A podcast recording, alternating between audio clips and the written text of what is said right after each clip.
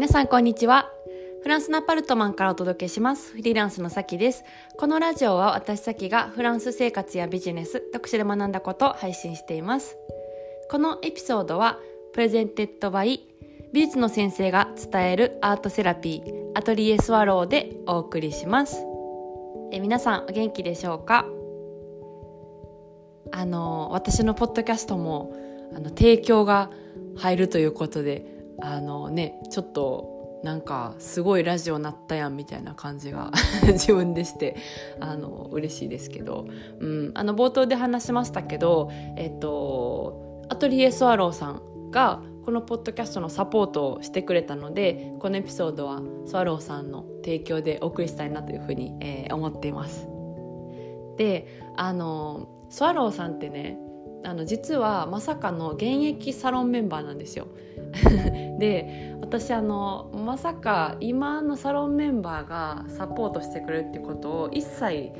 うん、想像してなかったからあの本当にこう名前見た時にすっごいびっくりしてめちゃくちゃ嬉しかったしあの同時にあもう課金せんでいいよ私にみたいな 気持ちになったんですけど、うん、まあでもサポートでうん、あのまあ、そういうことじゃないっていうか、うんまあ、本当にありがたくあの受け取りたいなって、えー、思いました。サロさんありがとうございます。であの何かねあの取り上げてほしいエピソードをないかなと思ってあの聞いたんですけどね。えっ、と今日のテーマはあの真心。私が今までの人生で感じた、えー、真心についてあのちょっと話してもらえたら嬉しいみたいな感じのリクエストがあってこれも本当にスワローさんらしいなと思ってうん面白かったんですよね。そうであの真心って私あのこの言葉をあんまり意識して暮らしたことがなかったからあすごい面白い視点だなと思ってで真心ってどういう定義やったっけって思って、まあ、調べるとこから始めたんですよ。そうであの真心とは何かあの聞いた瞬間にあの真心ブラザーズしか思い浮かばなかった私が調べたあのことによると、うん、と嘘偽りのない心、えー、その心で尽くす様っていう意味だそうです。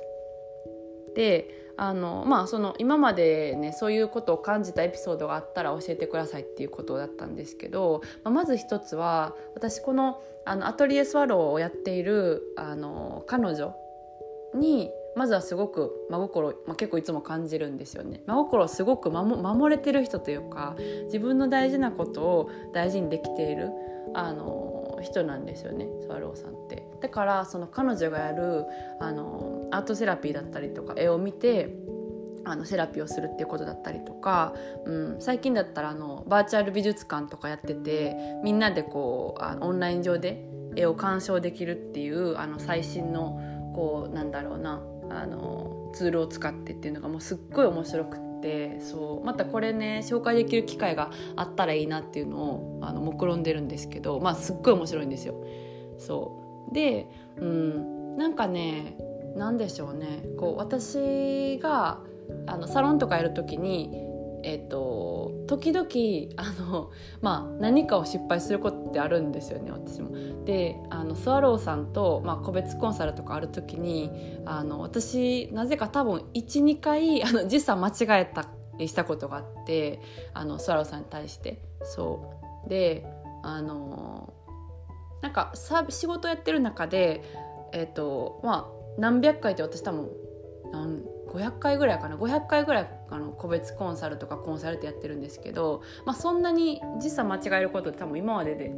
34回ぐらいなんですけど あの彼女の時間違ってしまってなんか「いやほんとすいません」みたいな感じでもう謝り倒したんですけどなんかあの全然大丈夫ですよみたいな感じで、うん、あの全く怒もなんか私は普通怒ると思うんですよ。サービス自分が受けててなんか時間とか間違えられたらね嫌かなとか思うんですけど、うん、なんか大丈夫どころかなんか私の心配してくるみたいな感じなんですよ彼女は。うん、でそれが多分本当に思ってくれてるっていうのが分かるから、うん、なんか本当は怒ってるけれどもあのそういう言葉をあの口先では言ってるみたいな感じじゃないから、うん、まあ、彼女はなんかすごく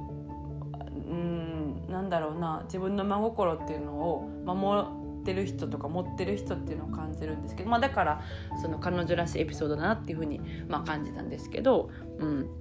はいまあ、あのまずここまででちょっと5分 過ぎちゃったんですけど、えっと、で私のあの人生で感じた、えっと、真心のエピソードっていうのをちょっとお話ししたいなと思います。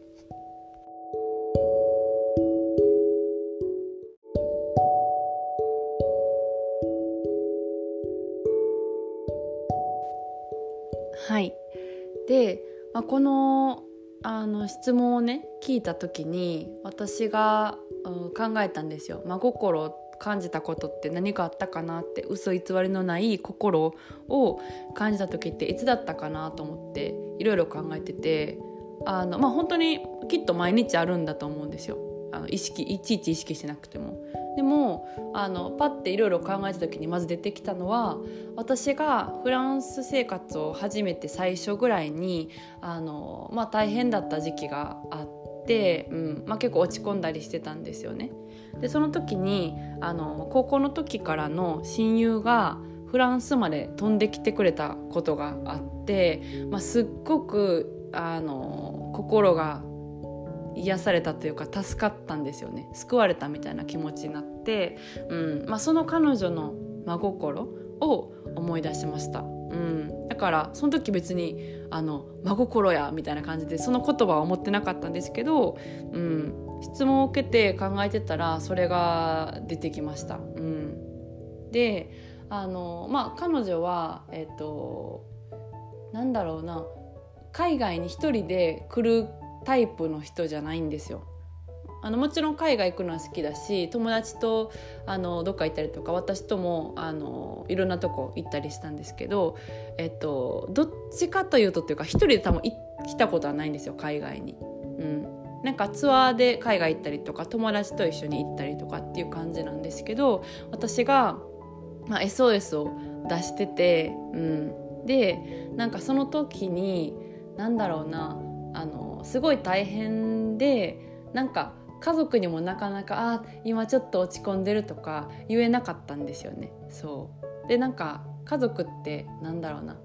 うん特別な存在とか逆に言えないみたいなとこあるじゃないですか。言ったらしんめっちゃ心配してなんかね大変になっちゃうんじゃないかみたいな感じであの逆にこう言わないことで守りたいみたいなあの気持ちってあると思うんですけどあの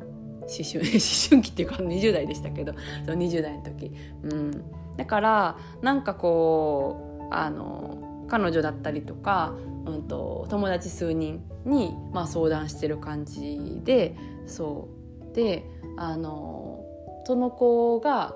えーとまあ、働いてたんですけどあちょっと有給取るわみたいな感じで有給を結構すぐ取ってくれてなんか2週間後か3週間後ぐらいに1人でやってきてくれたんですよね。うん、で私もあの、まあ、フランス生活始めて最初とかでめっちゃお金なくてなんか友達自分のベッドもなんか微妙になかったみたいな感じやった時に友達が来てくれて、まあ、そのちゃんとしたベッドを準備するっていうなんかお金とかもちょっとなかったんですけど、まあ、あの敷布団だけ買いに行ってそう。でなんかあの一緒にねこう横に引いて寝たりしてたんですけどそう1週間ぐらい来てくれてでなんか喋ったりとか一緒に公園行ったりとかなんかパン食べたりバター買ったりとかしてそうあの楽しかったんですけど、まあ、すごく救われたなと思って。うんであの元気になってフランス生活を続けることができたんですよね。うん、でなんかフランスねあのもちろんこう観光で楽しめるとかっていうあのベネフィットもありますけれどもあのなんだろうな私があのこう結構一人でポンポンいろんな国とかに行く私が来るのとはまた重みが違うと思うんですよ。一人ではあの、まあ、行ったことがないけれども私がいるっていうことで、まあ、来てくれて、うん、っていうのが、うん、あの結構そうですね真心というか嘘偽りない心で尽くすみたいなのは、うん、すごく感じたかなって思いましたね。うん。そうそうそう。まあいろいろ多分大大変っていうかねあの乗り越える壁はあったと思うんですよ。仕事を休んだりとか、まあ、しかも何て言うんですかね。あのがっつり仕事休みがなかなか取れる会社じゃないというか普通の会社だだと思うから、うん、なんでそうそう、まあ、そういうことだったりとか一人で海外あんま行く行かない人って来るの結構障壁高いじゃないですか。だからそれも押してまで来てくれていや感動しましたね、うん、だから、うん、人生でなどれかって言われたら今パッてこれを思い出しました、うん。